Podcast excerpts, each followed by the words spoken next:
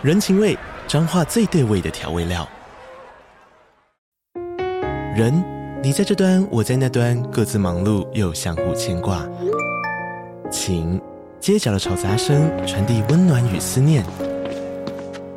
味，是从每一个转角飘出的乡愁。这里是彰化县政府 Podcast 节目《彰化早咖》，我是主持人内克。从彰化大小事各具特色到旅游攻略，透过轻松有趣的访谈，带着大家走进最在地的早咖。准备好了吗？彰化的故事，我们说给你听。以上为彰化县政府广告。这样讲，其实，在媒体这样的阴影被被下标，好像被嘲笑也好。可是我，我觉得。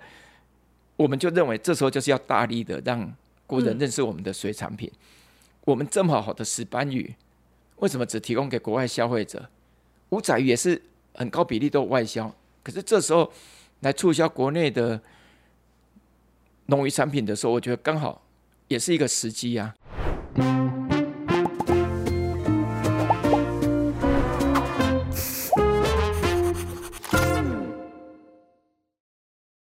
我是斐，嗨，我是路易莎莎，欢迎收看《匪夷所思》。那今天阿姨想知道，我们请到的来宾啊，是农委会主委陈吉仲。嗯，阿姨买得到蛋吗？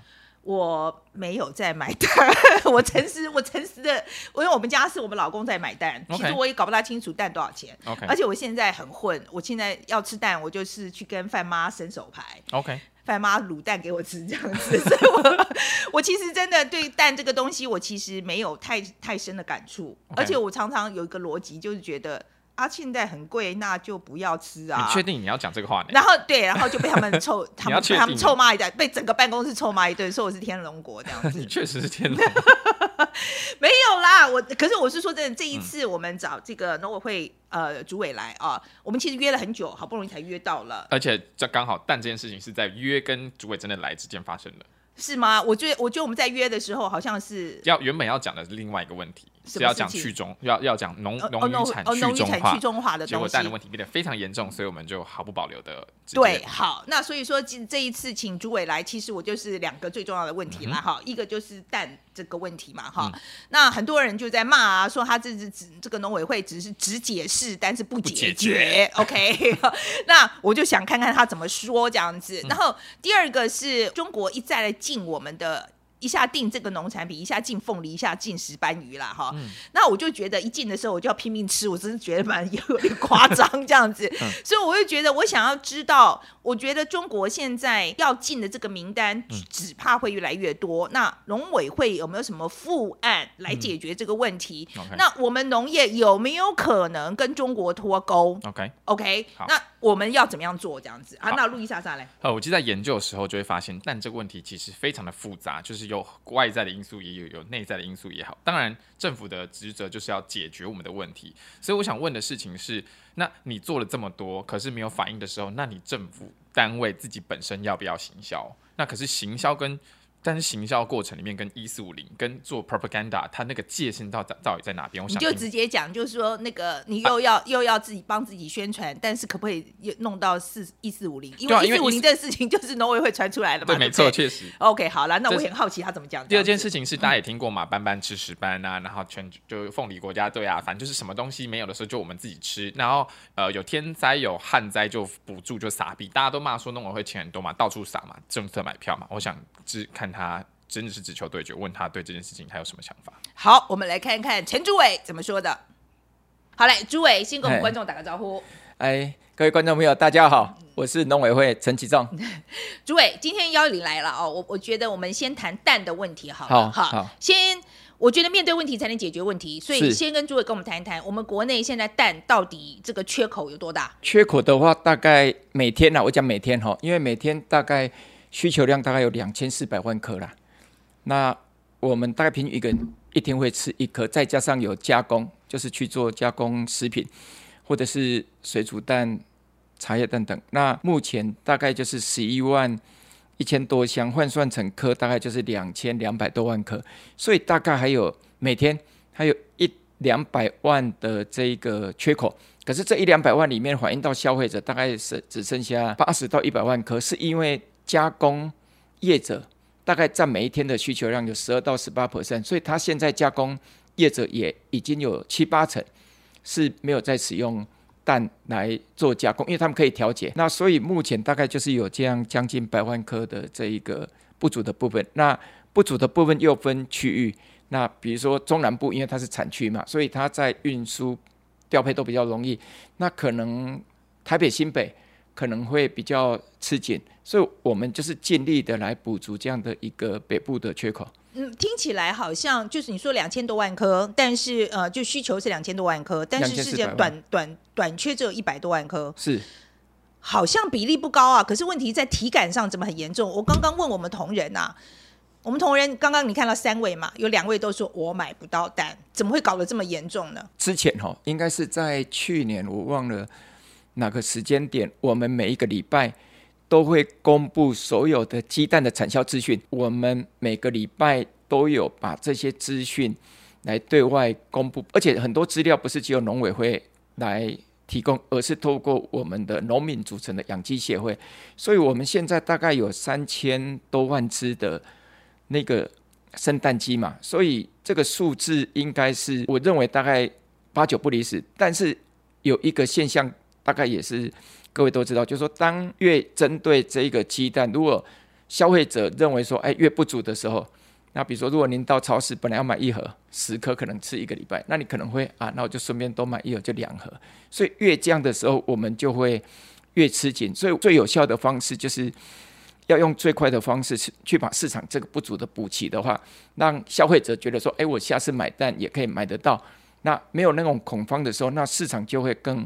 稳定这一波的这个议题才办法来顺利解决。嗯，我觉得这一波其实我在看新闻的时候，我们做国际新闻的嘛，哈，然后呃，其实我很清楚，就现在国际上其实缺蛋情况很严重，因为禽流感不是只有影响到台湾。呃，我们前两天才做了一条新闻，就是讲说美国也缺蛋，日本也缺蛋这样子。就我们做了之后呢，嗯，就有观众来骂我们，说说你们就一直讲说 哦，国国际一直这样，好像政府就不用负责任的，你是来帮政府洗地的吗？我必须也要讲，呃，民众的抱怨我也不能说完全没有道理，因为的确有这个国际现象没有错，但是我们的作为有没有办法把这个问题变小？但是现在感觉上好像民众的体感是没有变小。那现在，所以我们农委会做了什么来来想办法调整这件事情呢？我完全同意，不能说，哎，好像这样就归咎于气温或者是疫病、禽流感，政府还是要尽全力的。把这个问题解决，第一个一定要把禽流感防疫做好。可是还是会受影响，因为禽流感真的很难，因为它透过鸟类或者是一些的那个传播途径哦，还是会让我们的畜禽场受到禽流感影响。所以，我们除了禽流感，还有一个就是因为我们在中南部里面，像彰化，它像这种它是比较属于靠海边的，闽南语叫红桃追尾，就很容易受到温度的影响，所以。我们也同步提出整个畜禽舍的改改善。您大概知道，我们的畜禽舍跟美国、日本还是有很大的差异。这个畜禽舍的改善会有效降低那个温度的影响，这个是比较长期，那一定要做。因为两千一百多场的蛋鸡场如果不做，那以后你每年都会遇到这样的一个挑战。除了这个以外，更重要的就是，所以现在这个部分有在做了，哦，都已经在做了，而且提出奖励机制，让农民一起参与，让农民愿意。好，花成成本，那我们政府也补助一半来把禽舍改善，这个才是一劳永逸的做法。更重要的就是我们在去年，其实，在夏天之后，我们就大概知道鸡蛋的产量就会减少，所以我那时候其实是有请中央畜产会库存了大概三万多箱，一箱大概两百颗啦，那大概就是有六六六七千万颗。可是后来因为在过完年逐渐的释出嘛，所以。我们之后呢，会加大力道来做这个冷链的鸡蛋库存，也就是说，当夏天的时候产能会提高，那夏天的需求会比较低，因为你大概知道冬天的需求量会比较大啊，产能又低，我们会把鸡蛋的这一个部分呢拿到冷链，比如说我们如果可以做二三十五万箱的冷链库存，不是一直放到冬天，是每一个礼拜或两个礼拜就调节出去，让我们手头有这样的一个库存来调节的话，那。到今年的冬天，就会安然度过。更重要，我懂意思，意思就是库存的意思就是说我银行里面存一点钱，至少存一两个月可以顶过去，万一有急事的时候可以拿出来用的意思。是粮食安全哈，嗯，要满足需求，国内的需求者的粮食安全的具体做法就三个：国内的生产、库存跟进口的调节，这三个一定要全部的去启动，才能确保，不管是因为气候的因素或禽流感造成国内量产的时候。我们消费者还是可以买到鸡蛋，所以我刚刚讲的国内生产跟库存，接下来就是要进口调度。那你也知道全球都都缺，那我们已经陆续三月底已经宣布至少会五百万颗，我们现在得到的资讯应该会比这个更多，甚至上看看可不可以八万多颗的鸡蛋，就尽量的把这个市场补足。那这个进口呢，我们就是专案到年底，因为我们认为进口的部分可能还是。在补足鸡蛋的部分会非常有效。那更重要的是有一个资讯要跟大家报告，就是我们这三年因为疫情的关系，所以我们对鸡肉跟鸡蛋的需求比往年增加至少成长两成。疫情的关系，大家吃比较多哦。啊，因为后来我们有很多的那一个健身啊，还是这一个，比如说你健身完你要补充蛋白质，OK OK，吃。那个鸡胸肉，胸肉还有鸡蛋，类似鸡蛋。哦 okay, 那这个需求增加的时候，我们发现就是以前大概六七年前，一年一天十万箱，就两千万颗就鸡蛋就够了。现在要十二万箱啊，所以我才讲说增加两成，就是这个意思。所以我我也才会跟农民特别报告说，其实我们的鸡蛋原则都是希望自给自足，因为进口的更贵嘛。那那我们要自给自足，除了禽舍改善以外，我们的量。量能也要开始来来扩充。嗯，好，那我了解啦。其实我觉得农委会做不少事情啊，哈，就是我刚刚听了也，而且我觉得也是有在做长期的打算，不是说只有这眼前的这个问题解决而已这样子。我想要知道说你，你你你有提到吗？说听说你说六月的时候就会恢复供应，哈，你觉得做得到吗？这次不会又跳票了吧？哦，我应该是这样讲，我们希望可以在三月底尽快把国内的。不足的部分补足，不足大概就是只有从专案进口。那六月呢，是指国内的产能会陆续的恢复。那我讲的产能就是说，像鸡蛋是非常复杂，它要有种鸡，种鸡场五家种鸡场生了小鸡，小鸡再给蛋中鸡，比如养两三个月之后，再到蛋鸡场去生鸡蛋。那我们现在要把把每一个关卡都确认，我们的种鸡都全部从美国、法国进来呢。如果没有种鸡进来，后面就没有蛋中鸡，没有蛋中鸡就没有这些生鸡蛋的老母鸡，那一环卡一环，所以我们第一个要要先确保这个。第二个，我们为什么说五六月回温？因为现在今天是稍微台北比较冷，那中南部大概已经要准备有南风，就是天气回温。天气回温的时候有几个重要，就是说它的产能会增加。第二个，因为禽流感是在冬天爆发的频率比较高，那再加上我们做了这些防疫，所以禽流感的件数也开始减少。那第三个，我们获得的资讯呢，是开始农民护养跟增养的数量也增加，因为在现在的产地价格，只要育成率有六成多，农民应该某种程度还是有点利润。那所以护养跟增养的数字增加，那它就会慢慢慢慢，它不会一下子就跑上去，它就是慢慢的会回升。那我们认为六月应该就可以回升到。国内的这样的一个需求的部分，那如果说万一啊，因为我们也是这两天做这个新闻，才在说美国其实自己都缺种鸡，缺的很严重。我听你这样一讲，我们的来源好像就是美国 跟法国，那听起来好像有点危险的。我们为什么敢这么有把握？就是去年因为美国禽流感严重，我们的种鸡差点不能进来。是啊，后来我们经过了防疫的要求确认以后，那六万六万只的种鸡。就顺利进来。嗯，我们一年平均的总鸡进来要二十六万只，因为它有一定大概两年寿命，然后去生产这些小鸡。那那我们解决今年呢，我们特别比全国需要的总鸡的二十六万只鸡呢多了四万三十万鸡。然后每个月哪一家总鸡场要进来的排程，从美国还从法国，我们都确认，而且每个月都要追踪确认有进来。这样才可以确保后面的蛋中机跟蛋鸡场都没问题啊，所以这个我们几乎都固定期间在盘点、嗯、啊。可是这个就您讲的，就是说我们到底有没有做什么事情？我们当然一定要专业全力去做。只是说，我知道消费者或民众就说，我最后买单还是多跑了几次。他这个这个抱怨，我们当然都有有听得到，所以我们才要。说极力的来来补足这个缺口。我们是刚好看到昨天报道者就有一篇文章，我不知道你看到了没有？哦，有啊，有有，他就在讲说那个，对对对，就是就是那个包销制，他们认为说这个问题这一次刚好就把这个包销的问题啊，就拿出来，呃，也检讨一下这样子。很多人是认为啊，就是因为这个包销制度的关系啊，然后这个蛋商在中间可能也有呃哄抬，就是有掌握。掌控这个价，在操弄这个价格，你觉得跟我们这次缺蛋有关系吗？哦，这个议题非常的复杂。我先讲那个鸡蛋的价格的决定啊，因为就如同刚所提到，我觉得报道者那一篇当然写得非常的好哈。那那那个以前的鸡蛋的价格要涨要跌，都是台北市的蛋商工会这边开会决定的。可是后来农民组成的。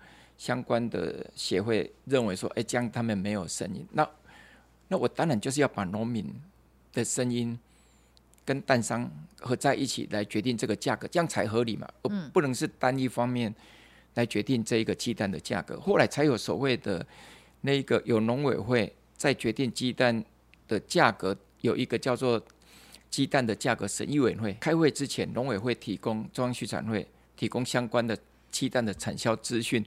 作为鸡蛋的价格要涨或跌，这个也是我们这几年帮鸡农跟蛋商一起建立的这样的一个机制，所以这几年都是这样的一个运作，这样才会让价格不是单方面讲的哈。像这个也解决了哈。那我觉得比较回到核心呐，到底这个包销制度对整个蛋鸡产业或消费者、蛋农或蛋商好不好？那我我觉得通路的改变哈，它不会是瞬间的。我们这几年推了洗选，所以鸡蛋如果两千四百万颗的产量，它有一千多万颗，一半跑到洗选，洗选完有些到超市还要喷印，就是每一颗蛋都有号码，都知道来源，那已经有五十 percent 了。这一些的五十 percent 都是我们的通路商，比如说具具体举例哦，像那个家乐福啊、全联啊这些大润发这些超市呢，跟我们的。那一个农民透过的这些团体契约，所以他那边价格如果产地价多少，批发价多少，经过洗选，因为洗选要一点成本，最后他卖的价格就多少，这个合作模式就建立，有五成以上是这样的，现在是剩下的五成，就是没有洗选，那也就是你看到的一箱两百颗有没有到早餐店啊，到传统市场，这个还是在这个部分运作。那我会觉得说，当我们的洗选的比例。越来越高的时候，其实这个通路制度就会慢慢的做调整。我听起来，我觉得农委会做的事其实是有一点让政府的手进来调节嘛，哈。其实因而为它是违反自由市场机制的。你会不会觉得有时候放手让市场去决定可能会好一点？其实你这个问题就好像很多一些蛋农或者一些业者认为说，哎，农委会是不是有操纵，或者是？比较不是操纵了，就是控制价格，而没有让市场机制去做反应嘛。我我坦白讲，这个是一个非常好问的问题。我们即使说我们都没有介入，那大家还是不会相信。那那我今天有讲说，你看哦，我们让蛋农跟蛋商有一个价格机制委员会，以后就是在那个价格机制委员会去决定价格嘛。那可是很好玩的，就是每次他们要决定的时候，因为我之前有讲过，我们要提供产销资讯嘛。啊，就是因为这样感觉好像我们有有介入价格，所以在我忘了两三个礼拜前，就是在没有这一个所谓的那个蛋荒大幅度报道之前的一个礼拜呢，好像礼拜、礼拜二晚上，我就请所有的蛋商跟蛋农过来，那我就问他们说，可不可以以后的价格不要说，哎哎，你们价格机制委员会讨论完公布了就算了，就不要有这个机制的。农民蛋农要卖多少，那他就卖多少；蛋商要去买多少，就让他去买多少。你知道我意思吧？我懂你意思。那你你看，你不要讲美国，台湾有两百多个农产品。你你看毛猪的拍卖，它也是一个拍卖市场，众多的供应跟承销人在那边买卖。你看我们的蔬菜水果批发市场，也是很多人在买卖。它它那个涨跌一定是看那天来的量跟品质，最后决定价格嘛。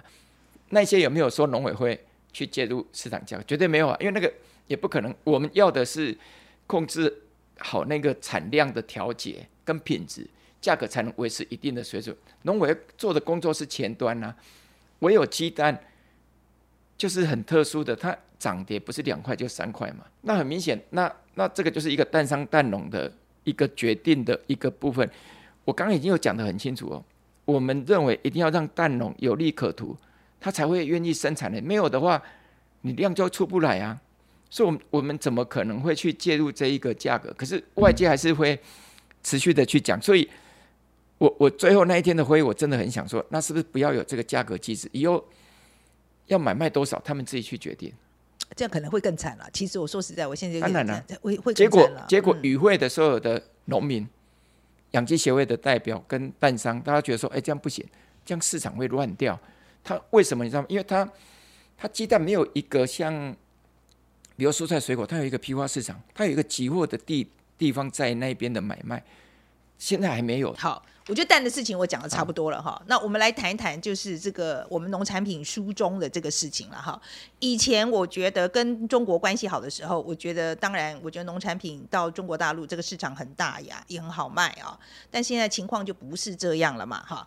那现在我们知道这个隔没两下，一下是凤梨，一下是又是水产品，反正总而言之，我就觉得好像我一下子就要吃凤梨吃很多，一下子就要去吃这个什么这个鱼，这么这个鱼，这个这个这这些水产品要吃。很多，我不是说不愿意支持我们的农民，可是我真的觉得 这不是长久之计吧？就是说我我觉得我们农委会，其实我在看农委会的时候，我蛮我觉得这个其实是蛮难做的啦，哈。以我们现在做很多国防议题来讲，我们是把中共的这个做法，现在目前的这个动不动就把你封一个这个封一个那个，是把它视为灰色侵犯的一个手法之一。我想看看你。在农委会主委的这角度来看，你觉得中共做这些，你会不会把它视为一种灰色侵犯的手法？那我会觉得说，因为他这样的一个片面的决定，当然没有符合国际规范。那但我们也知道这是一个他片面禁止的这一个理由。那农委会的第一个职责是什么？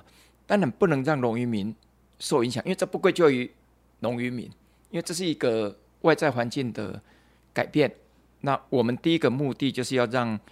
那个农民的收入不受影响，你收入不受影响，最快最基本就是价格不受影响，所以这时候我们当然内销外销加工要全力的启动。所以以凤梨来讲，一年大概四十万到四十三万公吨的凤梨，哦，那个量也蛮多的。那最高到中国的时候，曾经四万多公吨。可是，在被禁的那一刹那，那我真的非常感谢日本还有国外的消费者，那让我们。可以凤梨输出，像以前年跟去年都有一万七千公吨的凤梨卖到日本，而且我们卖到日本的凤梨一颗是六百万六百元日币，比菲律宾的三百多还高了快一倍。我们把短期的问题解决，那中长期就是我们刚好利用所有的内销外销冷链加工，那把农业部门全部竞争力提升，把危机变转机。我讲的竞争力提升呢，不是一句话，而是。凤梨，你知道卖到对岸的时候是距离近嘛，他也没什么在做检疫、品质维护等这些，就这样过去。可是到日本不是这样哎，日本你从分级、熏蒸、洗选、包装到冷链，都要比照国际的规范。我们就是在这两年内全部建立起来，不只是凤梨哦，石斑鱼也是比照这样的一个方式，所以等同。变成是，即使中国这边在开放，那我们已经到高端的市场的时候，我们那个就会大步的往这个高端的市场方向走。这样的话，第一个农渔民的收入不受影响，那台湾的农业部门的升级也同步的在做。更重要就是不会再依赖单一市场。我能能做的，这是第一个，我们我们就分散市场这样子。对，而且而且大力的在往前走。所以你看哦，它。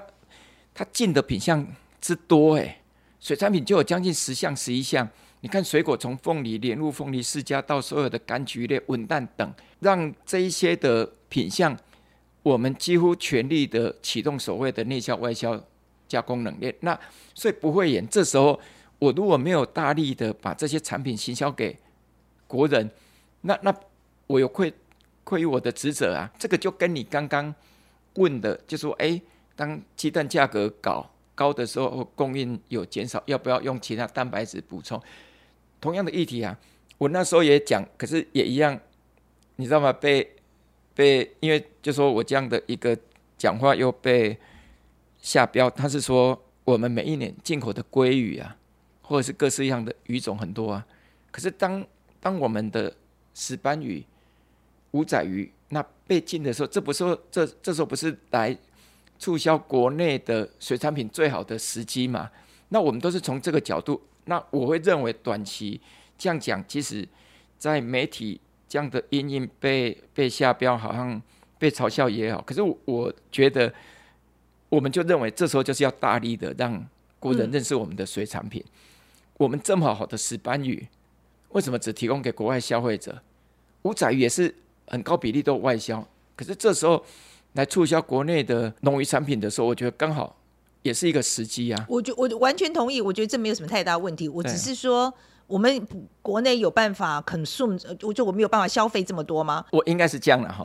嗯，水果大部分都是国内内销，因为外销的比例不高啦。那比例不高，所以这时候找到，比如说像我刚刚讲四十几万公吨的凤梨，那我们有将近两万公吨是外销了。那国国人每年本来就是吃三十几万公吨，所以这时候。其实水果不太会有问问题，您可能会觉得比较会大的问题，就是像石斑。石斑以前在国内要吃到，就只有像那种板的餐厅，就是一尾两斤多，刚好一个餐盘。那只有在这时候，我们国人才有机会吃到。消费者、家庭主妇或主妇不太能处理石斑，所以那时候都活鱼卖到对岸嘛。所以这时候石斑的这一个部分，国人有没有办法可以来容纳？您刚讲应该是指这一个比例比较，就是它外销到中国占产量比例比较高的才会有这个问题。那以石斑来讲，我们就是外销的部分啊。我们其实本来预计在去年被六月被禁的时候，本来到去年年底要三百吨，结果没有，我们外销了快两千多吨，比原先预期的好，没有没有受到大幅度，就是说除了中国以外的其他市场，我们到。其他的菲律宾国家到日本也是，像这次三月七号的东京食品展，那我们有一个藏寿司，日藏寿司应该很有名，他跟我们合作，他要青斑呐，他的青斑的所有的需求啊，我们国内都供应他，才刚好满足，其余的我们才会在这时候去推广石斑鱼。你知道石斑鱼以前哈都是生病的时候啦，或者是就是比较特殊才会吃到哎。那现在我觉得刚好在这时候推给我们的那个国人，我觉得也是一个很好的时机。可是我必须要讲哦，中国他现在说禁就禁，那我们现在农业农民这么多，马上他的生计就要出问题。那我们这个外销，我我我当然理解，我们就好了，我们就我们中国不卖，我们卖去日本，卖去欧欧欧洲、欧美国家。可是问题是每个国家的规定都不一样的，所以我们的。农业，我们的农民他有能力马上做这个应变吗？你讲到非常核心的问题，农渔产品要卖出去哈，不是说你想卖就卖。第一个，你要那个进口国家愿意，像日本，他现在只同意龙胆石斑跟青斑，龙骨斑他还不同意啊。所以像美国就没问题，石斑就可以过去。所以第一个要防检疫，或者是这些进口国家同意哈。那像凤梨世家，日本就不同意鲜果，但他可以同意。把它做成冷冻的食品，冷冻果它就可以。所以第一个，我们一定要尽快让这些国家可以让我们进去。那第二个，我们在既有可以进去的呢，以石斑来讲，你知道吗？我们刚好在之前，总统跟院长有给我们很多的冷链跟加工的这一个的经费，我们都有相关的冷链加工厂的建置，在之前就开始做了。举例来讲，全年本来要卖五百公吨，以前他。没有卖那么多，以前他只有大概卖卖一些。现在消费者到全年的时候都可以买直接处理好的石斑，那回去，比如说他如果切块回去就可以做清蒸。所以其实真正扎实的功夫在于被禁掉以后，我们的这一些的冷链加工处理都到位，而且外销也立即的有相关的通路，才让我们的产地价格像石斑鱼就持边价。维持在非常好的水准，那个，因为你维持好的水准，才不会产生所谓的政治问题嘛。有没有可能我们将来完全就是我们农产品完全不依赖中国？这个事情是有可能发生的吗？我觉得不太可能完全依赖啦，因为不依赖，我是说不依赖啦，对了，不可能，因为农业的贸易里面哦，我刚讲的是大家比较关心的农产品、农渔产品嘛，哈，那石斑鱼啊、水果、凤梨等，实际上两岸有些的贸易是资产的那个贸易啊，啊，那些可能本来就是对两岸。互助的，对双方都有益的，我觉得应该应该还是会维持某种程度。那之前被禁掉的，我想你大概也知道，就是因为可能就是某种程度输中比例比较高的。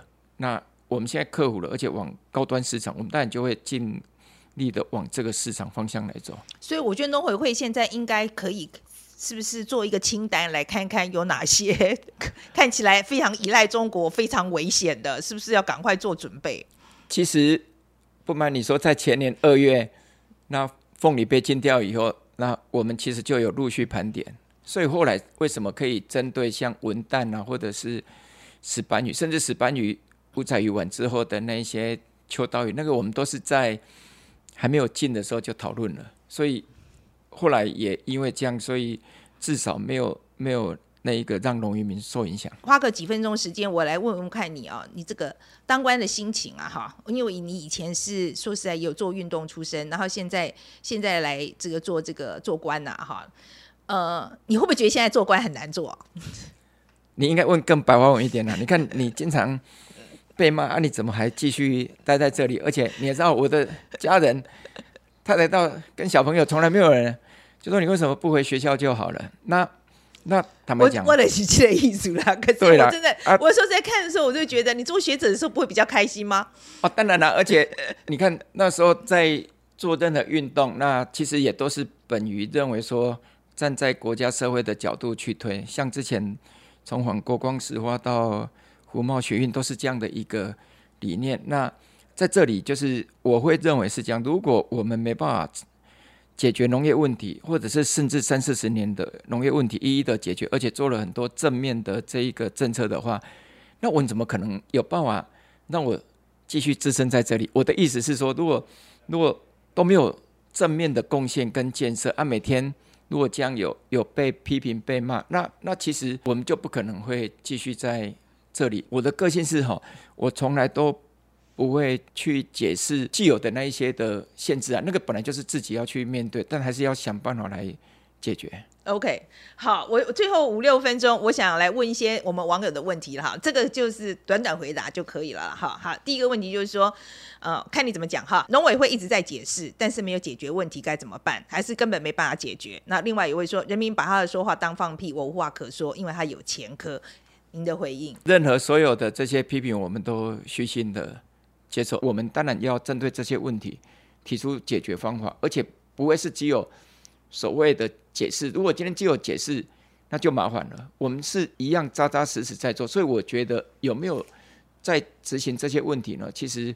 我们相关的业者应该都很清楚。好，那我觉得大家有在做，但是我觉得观众呃民众有些时候没有办法体会到，所以我觉得可能宣导哦也是蛮重要，让民众要有感嘛哈。那有一位观众的提问就是说啊，行政单位需不需要自我推销？那自我行销跟一四五零的界限在哪里？应该坦白讲，我们因为之前一四五零从农委会被检验，那我们后来都完全摊开在立法院的部分。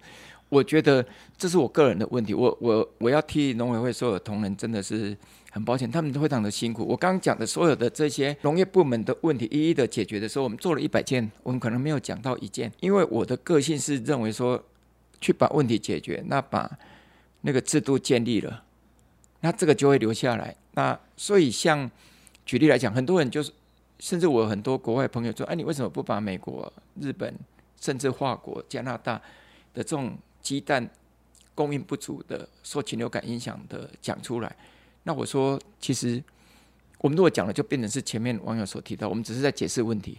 那这个资讯，我会觉得反而比较适合是专业的学者去讲。嗯，可是我还是觉得解释还是必要的啦。我觉得应该这样讲。我觉得你没有错。我觉得他讲说光是解释没有解决，这样不行。但是我觉得解释跟解决还是必须要并存的原因，是因为我觉得我们是民主社会，需要民众的参与，这个问题才有办法解决。但是你要他来参与，就必须要解释。同意。所以这个也是我认为自己最需要改善的。你看我们。被外界认为说我们有一四五零，可是如果有一四五零，怎么会变成是连解释都没有做好这件事情？所以我们当然很期待说，我们的责任就是要让资讯公开透明。那那这个也就是为什么我们让鸡蛋的产销资讯完全的公开透明，可是也不太会有人去看我们每个礼拜三公布的产销资讯。所以怎么把实际的现象讲清楚，那解决的问题。方法再讲清楚，我觉得我们有很大的改善空间。好，那请问陈主委，为何每一次遇到天灾农渔损，都只能用呃不断用补助的方式来补来帮助农渔业啊？这样的坑补得完吗？我不是啊，这个我想很多的这一个农渔民，好、哦，那应该不是只有台湾，你看。全世界补助最多农业部门的国家在哪里？嗯，对，我知道，在美国。嗯，对对对，USDA 有补多少钱？那因为农业部门它本来，如果你全部要用所谓的市场，因为它有票啦。我先可以告诉你，也也也不是用的。如果因为要不，美国的情况很简单，就是有票。某种程度是也是市场失灵。如果举例来讲好了，你如果说要全部用市场开放，那稻米啊，国际市场一公斤十一块，到我们产地二十几块，消费地四十块，那是不是全部开放稻米进来就好？我们就不要有。水稻田不对啊！我们如果没有二十几万公顷的水稻田，我们七成五的地下水就不见了。我们没有水稻田，生态环境就不见了。我们如果没有水稻田，我们的文化也会跟着受影响。所以农业有些是不是纯粹用所谓的市场经济？所以每个国家为什么花那么多的心力都是在保护它农业？不是只有台湾。那第二个，我觉得要问的是说，这种天灾不归咎于农民啊。所以本来这个也不是只有农委会，这个天然现金灾救助从头到尾都是有的。现在反而是因为气候变迁，农民的损失越来越高。你如果没有办法解决这个问题，那以后农民不愿意耕作，那粮食安全更出问题，消费者反而受影响。所以怎么做呢？就是要用农业保险。你看美国就是实施农业保险，连对岸也都有实施农业保险。所以我们现在农业保险覆盖率五成多了。农业保险就是农民也会出保费，那农委会政府也会补助嘛？因为这所有的国家实施农业保险都是这样的，有些国家补助的保费更高，所以因为这样才有办法让农民不归咎于他的收入可以来稳定。那这个不是用所谓的补助的方式在。看这个问题啦，其实我是同意的啦。我觉得，因为农民的，因为说实在，经过补助之后，其实农民还是很辛苦。我是说真的，我们保护太好的时候，他也不不会进步。你懂我意思吗？保护太好的时候，就表示他没有办法随着国际情势的变动，他做弹性的调整。这个两个之间之间怎么样平衡是很困难的。可以市场竞争是市场竞争，可是如果像有一些农地，我举例好了，像瑞士。嗯它的农业政策里面，大部分都是在针对农地所产生的粮食安全贡献、生态多样性，给予一笔金额给付。这个金额几乎远高过国内呢。我们现在也让农地有绿色环境给付政策，像欧盟这样，那也是我们这几年做的。那让它四万五千公顷，或者的话，那那比如说我们家农地，我何尝不想直接变更成建地或者是其他？那卖一卖不是更好？我说就农民的收入跟财产，可是。如果农地大家每个都这样的话，那对国家来讲其实是失衡的。你没有一个农业继续维持那个生态多多样性跟粮食安全，所以不是说每一个都要保护，而是说像你看凤梨，它就是一个市场竞争。我们到日本就是要跟菲律宾竞争，可是凤梨我们也没有什么太多的这种补助，我们就是让那个基础的冷链自动化，还有加工，凤梨可以做很多加工，把这个建制起来。这样的话，那个产业就是永续。可是有些像稻米等这些，你某种程度还是要适度的维护它。嗯，好，接下来问题刚好就谈到这个稻米的东西哈。呃，就米粮是国家战备物资，虽然台湾的稻米产量过过剩，但是随着农业就业人口老化，还有稻田拿去种电，那现在因为缺水，所以休耕，还能够确保米粮供给吗？那其他农产在暂时的供应如何？我觉得不能只有看稻米，而是看全国的粮食安全的这个。我们连续三年，从 COVID nineteen 那时候开始，总统院长要求我们做好粮食安全，然后到俄乌战争，粮食安全怎么做呢？第一个，土地水。之外呢，你知道吗？像我们的蔬菜，除了马铃薯以外，种子都进口的，就跟种子一样，没有种子进口，你什么就没有。肥料、氮磷钾都是进口的，玉米、小麦、黄豆百分之九十五以上都是进口。如果没有这些的原料进来，那农渔畜就会全倒。所以，我们为了确保粮食安全，我们每每个月都会盘点未来六个月，因为现在的国际环境变化太快了，六个月的这一些。品相能不能进来？那时候俄乌战争的时候，我们甚至玉米还要加码传奇什么到。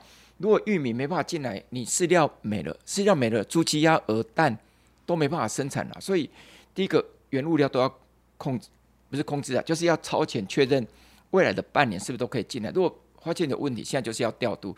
第二个就是生产量，未来半年要考虑到气候因素，是不是可以稳定供应？如果不行。那你是不是要考虑到第三个，就是进口有没有顺利？而且进口要考虑到全球。然后第四个更重要，我们的相关，比如水产品，我们可以冷冻超过三个月的库存量在那一边。最近不是有讲，哎，白肉鸡是不是够不够嘛？我们进口的鸡肉，我们还有一定的数量，我只是不好意思讲那数量多少，也库存在的。那我们的猪肉也是，啊，米更没问题。米的话，我们政府的。粮仓里面至少都可以确保未来十个月，即使国内自己都不生产，每一个月吃十万公吨，我们也都有办法供应给消费。所以粮食安全呢，不是用嘴巴讲，是要实际操作。那除了我们每个月都运作这样的粮食安全的这样的一个机制以外呢，更重要的是，其实我我知道我这样讲，或许大家也不太愿意接受，粮食安全是要付出代价的呢。你看我们的鸡蛋，如果你没办法让它百分之百供给，进口当然就会更贵啊。所以，所以其实当要粮食安全做好的时候，不好意思，我有点还是回到行销国内的农渔产品，消费者还是要尽量的购买自己的农渔产品。我要讲一个数字，就是我们的粮食自给率大概三成一到三成二或三成三之间，那大概等同是一百 percent 的消费者吃的这一个。农产品里面，你只有国内供给是三成多嘛，你有六成都来自国外。可是粮食安全要做好，绝对要有效的把粮食自给率也提高嘛。当你自给率越高的时候，我我们当然认为粮食安全更能确保啊。嗯，而且我觉得大家有个概念啦，其实就像朱伟刚刚讲的，粮食安全是有代价的，所以有些当你想到安全这个东西的时候，有些时候就不是用最便宜这个事情来做衡量的。你想想看嘛，你如果说要存一点的话，有些时候这个存的就是要。也是要代价，要，要成本的嘛。所以说有你讲到安全两个字的时候，有些时候它就不是最便宜的方式啊。今天非常谢谢诸位来了，这个这个今天帮助我对这个台湾农业了解非常多，非常谢谢、哦、真的谢谢谢谢，希望有机会再跟大家来分享农业部门。好，那范姐今天听完了陈主委的访谈，你的感想如何？OK，好，我第一个最重要的感想就是说，其实我比较安心，因为以前一直讲到就是说这个我们的在面对中国的威胁的时候，呃，我们的。粮食安全，还有我们的农业的独立性，哈、嗯，我们以前我的感觉都是说完蛋完蛋了。第一个，我们好像也没办法分散风险，好、嗯。第二个是，我觉得我们农业好像一离开中国就就全部倒台这样子。嗯、那今天听了呃这个陈主委的讲法之后，我会觉得。不管是不是现在已经做到完整了，如果是照他所说的话，呃，至少我觉得他们是有个副案，然后有在想这个问题，比如说清单是列出来了，所以不会真的到时候弄到手忙脚乱。哈。嗯、那第二个是，我觉得像他讲到说这个冷链的建立这这个东西，我觉得真的非常的重要，因为他当初其实就是有那种 YouTuber，就是在不是 YouTuber，就是网络写手就是在痛干农委会，说冷链做不好，还想要外销凤梨卖过去都是黑心的，就这其实蛮难的。有在想产业升级这个东西，因为危机就是转机嘛。嗯，那现在不能卖中国，我们卖其他地方，但要卖其他地方，那怎么样做冷链的这个东西就变得非常的关键，嗯、而且怎么样去打其他市场，平他们真的很多那个食品安全的规定，这些东西要都要去搞清楚啊。嗯，所以我觉得如果有在想这个事情，我觉得是好事。其实啊、就是说表示。是说，我们也许过几年真的可以摆脱对，就是跟中国这个依赖过深的这个问题。嗯嗯，OK，这才能够彻底解决问题。嗯、现在有没有做到？I don't know，我不晓得，所以我们要继续观察啦，嗯、是不是？对啊，因为其实看得出来了，农、嗯、委会真的是他们都笑称自己是包包山包海，就真的什么都要做，但也要做，什么东西都要做。当然。人这么少，事情这么多，有没有做不好的时候？当然是有。所以说，如果做不好的时候，是不是该受到批评？应该的。可是，我觉得我今天听完，其实最大的感触是，他好像花了蛮多的时间在做所谓类似呃长久以来的问题，或者说我们所谓的基础建设，包含冷链也好啊，包含鸡蛋的这些鸡舍啊，包含像是之前非洲猪瘟的时候，要不要用厨余养猪这些事情，其实不太容易驳到版面。可是，它对于这个农业的发展是重要的。那包含其实我前面有问到嘛。一直大撒币这件事情，他也解释，他说其实现在农业保险的覆盖率有百分之五十几，这其实不是一件很容易的事情。但是你有了保险，那农民就不会说我跟天赌赌看，就一天到晚出现说高利菜崩跌啊，什么石斑鱼崩跌或者什么价格崩跌这件事情，我觉得蛮不容易的。然后你想想看，他其实被骂得有多惨，然后好像他都没有在做事，不关心民众。其实我觉得今天的访问有点适宜说，哦，确实他有听到，然后他有在做，只是。你知道，就是大家骂习惯了，这个事情一时之间要改，其实真的有点难。对，然后我第二个感想就是说，我真的觉得做官很难。我觉得现在做官真的很难，这个不是说只有在台湾了哈。嗯。我觉得，比如说像那个纽西兰那个总理那个 Ardern，不是才刚刚下台吗？那他就是说，他真的觉得他这个油箱里面的油不够，来支撑他。对，不过他支撑做完他的任期这样子。嗯我是真的觉得，我们有我有时候在想，我们民主社会里面啊，我觉得光会骂不是好国民哎，嗯、真的，我觉得你你今天在民主社会里面应该要，我觉得我们每个人有职责去了解这个问题。嗯然后参与解决的方式，嗯，我知道我今天这样讲之后，可能换我被骂，但是我是真的觉得光会骂没有用啊，但还是可以骂啦，只是就是你讲完之后，你可能也是要了解说，哦，现实上可能的阻碍在哪边，就是不是只有停在骂，然后就很片面的贴标签，当然不是很健康。对，那我现在为什么说我觉得现在做官很难，是因为我觉得要满足的人太多了，因为现在就大家的意见都都有表达的管道嘛，嗯、所以就变成很多很多很多很多不同的意见，嗯、那怎么？样做到面面俱到，我想是非常困难。因为确实，我们面对环境，还有一个邻居三步所会散发出一些，就是当然他会趁机想要做一些事情。我觉得这个也是我们台湾在面对政治上一个比较特殊的一个情境跟难解的议题。嗯，对。最后一个是我真的也要提醒大家，我们讲到粮食安全的时候，真的不是喊口号而已的。嗯、我觉得我非常同意今天主委讲那句话，就是。粮食安全是有代价的，它真的是有代价的，就好像说你今天你今天要囤疫苗要成本的，囤成囤粮食也是要成本的，所以我觉得大家在讲粮食安全的时候，要想一下，就是说你这个在你有多少成本，你可以囤多少。我觉得当然你钱很多，你粮食很多，你可以存十年嘛，right？那你如果没有的时候。要怎么办？好，所以我觉得大家成本是要放进去考量的，不对称作战，OK？成本很重要。置入二零二七，对，好了，那欢迎大家来给我们留言，相信讨论一定非常对，然后来谈谈你对于陈吉仲的说法，你有什么看法？这样子、嗯、，OK？好，那如果喜欢我们的节目的话，应该要怎么样做？按赞、订阅、分享、抖内。好，现在可以抖内了，真的，好，谢谢大家哈。